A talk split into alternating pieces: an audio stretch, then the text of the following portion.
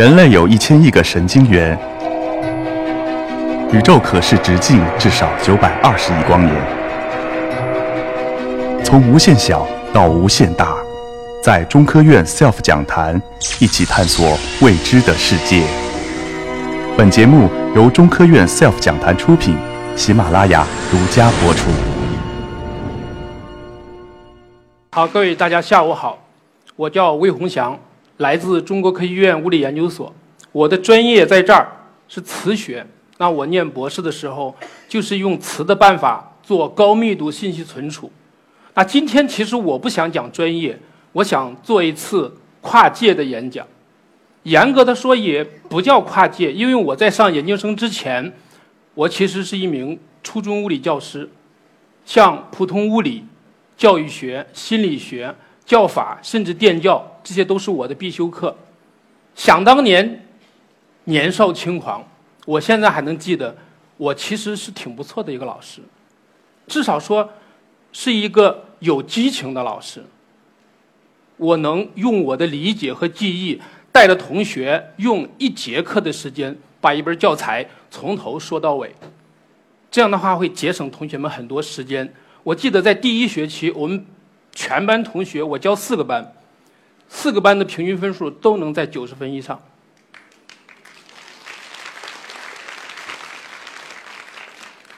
那我其实现在还特别留恋这个职业。当时我决定不做教师，我决定走的时候，全班飙眼泪。我现在想起来还特别的唏嘘，特别的无奈。大家知道我为什么没有把我的理想进行下去吗？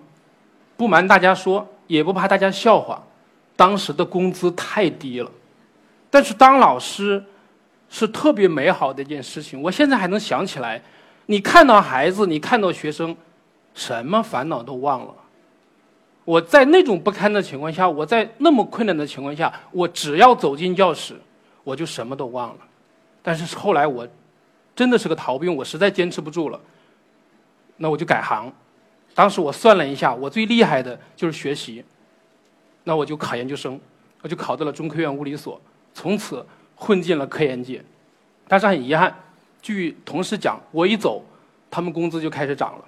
那很多人就问我说：“老魏，你能告诉我怎么学习吗？你能告诉我怎么以最快的办法提高分数吗？”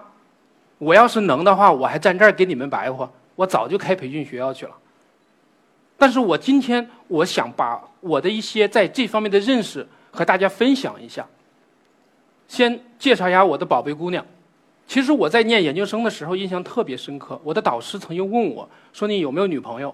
我说：“没有。”特别坚定。啊，导师很满意。没有女朋友你就能好好干活呀。然后我零七年毕业的时候，导师问我说：“你能不能留在课题组，就在物理所不要走了？”我说：“可以。”但是那个时候。就瞒不住了，我带着我六岁的女儿，走进了导师的办公室。那我没有说假话啊，我他问我有没有女朋友，我没有女朋友啊，但是我有爱人，我有孩子啊。当时我导师看到之后，惊了，他看了半天，然后我说：“姑娘叫师爷。”我导师一把把我女儿抱起来，脸憋得通红，空了半天说：“走，买衣服去。”然后就带着我女儿直奔双安。到了双安之后，我导师就知道双安的衣服其实是非常贵的。其实我提起来我的女儿，是因为我非常的愧疚。我女儿在小学二年级的时候，就有一次告诉我：“爸爸，我的眼有点模糊。”那其因为刚才其实我也介绍过，我女儿在我上研究生期间一直在跟着父母，我一直就没有陪伴她。其实就是该读故事的时候没有读故事，该陪她玩的时候没有陪她玩。那他跟我说眼近视，啊，眼不舒服，我就很紧张，我赶紧带他去三院，一检查一百五十度，真性近视。那我当时彻底慌了。别看我博士毕业，我跟所有的家长一样，看到孩子近视了就彻底慌了。最慌乱的还不是开始，最慌乱的是在随后的几年里面，每年以一百度的度数往上涨。看我现在女儿现在上初二，她现在是五百五十度。每次想起这个事情来，心如刀绞。其实我做过所有的我认为该做的事情，比方说带他去做眼部按摩，给他买叫那叫什么叫叫 OK 镜，叫硬质塑形镜，然后还什么软质塑形镜，然后贴耳窦，反正是所有的我能够遇到的办法我全试了，但是在我女儿身上都不好用。我后来查遍了所有的文献，得到一个结论很很沮丧。就近视而言，中外科学家就一条共识，那就是让孩子每天在太阳底下活动一到两个小时。但是大家想一想，在有阳光的时候，孩子在哪儿？孩子在学校，我是无能为力的。然后孩子妈妈在家里面很少让孩子看电视，为什么？他说对眼不好。我是经常去学校的，因为我原来当过老师。我即使做研究了，我也经常的进学校、进社区。我喜欢当老师这种感觉，我喜欢跟大家讲。那我知道学校的电脑屏跟黑板一样的大。然后现在孩子其实特别是上了初中之后，他的很多作业、很多活动都是需要手机来辅助的。我从来没有敢统计过孩子一天看电脑加看手机的时间。那你说我们做家长的应该怎么办？其实没有很好的办法，你就看看学校里那么多人戴眼镜，你就知道，其实很多时候我们是无能为力的。那我们是不是什么都不做？也不是。比方说，你提醒孩子休息；比方说，你每天花一点点时间给他按摩一下眼，顺便跟他聊聊天；还比方说，你给他选一个好一点的台灯。什么是好的台灯？就是眼睛不容易累。我们的眼睛为什么容易累？频闪是一个原因之一，就是这个。因为我们的交流电是五十赫兹的，你如果用普通的荧光灯，那么它的频闪就是一百赫兹，那叫低频频闪。这种频闪，它容易让一些敏感的人群觉得。恶心，觉得眼睛疲劳，觉得头晕。大家可能平常没有注意到这过这种频闪，那我演示给大家看。我这儿有一根普通的电棒管，那我现在想把这个电棒管变亮，然后大家去看一下它的频闪在哪里。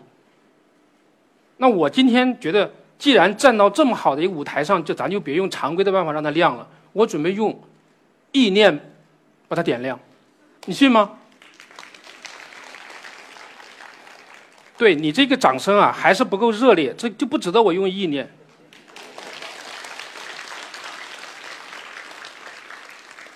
然后我把这个电棒管立起来，大家看到它亮了吗？然后我，你看着我的手，其实它这个亮光是顺着我的手走的。然后我放到这儿，我能把它全点亮。现在大家注意盯着看，你能看到？闪烁吗？你应该看不到。那你拿出拿出你的手机来，你通过你手机的显示器，你再去看它，你看能不能看到？结束了。